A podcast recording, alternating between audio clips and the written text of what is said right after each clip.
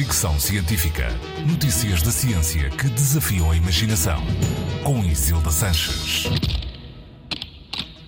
A existência ou não de vida extraterrestre continua a ser assunto de aceso debate na comunidade científica e não só. Continuamos sem provas de que ela existe, embora toda a lógica aponte para que de facto existam outras civilizações no universo além da nossa. A grande questão é: se existe vida extraterrestre, por que razão ainda não fomos contactados por ela? A isto chama-se paradoxo de Fermi e tem havido várias tentativas para o resolver. A mais recente não abona muito em nosso favor. Um estudo publicado pela Sociedade Americana de Astronomia no Astrophysical Journal defende que o contacto de civilizações extraterrestres só acontece quando as outras civilizações as que eles irão visitar, alcançam um determinado patamar de desenvolvimento chamado era de contacto. Esta era de contacto é definida pelo início das comunicações por rádio.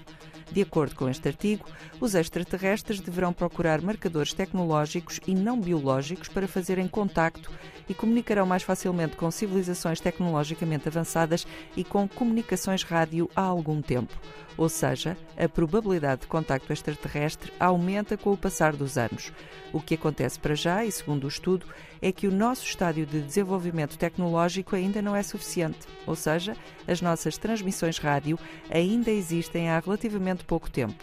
Para sermos contactados agora, o universo teria que ter vida extraterrestre muito abundante, garantem os investigadores, que também afirmam que serão precisas pelo menos umas centenas de anos para isso acontecer.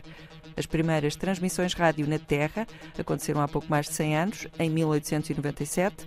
Na altura chamaram-lhe o telégrafo sem fios. Fricção científica.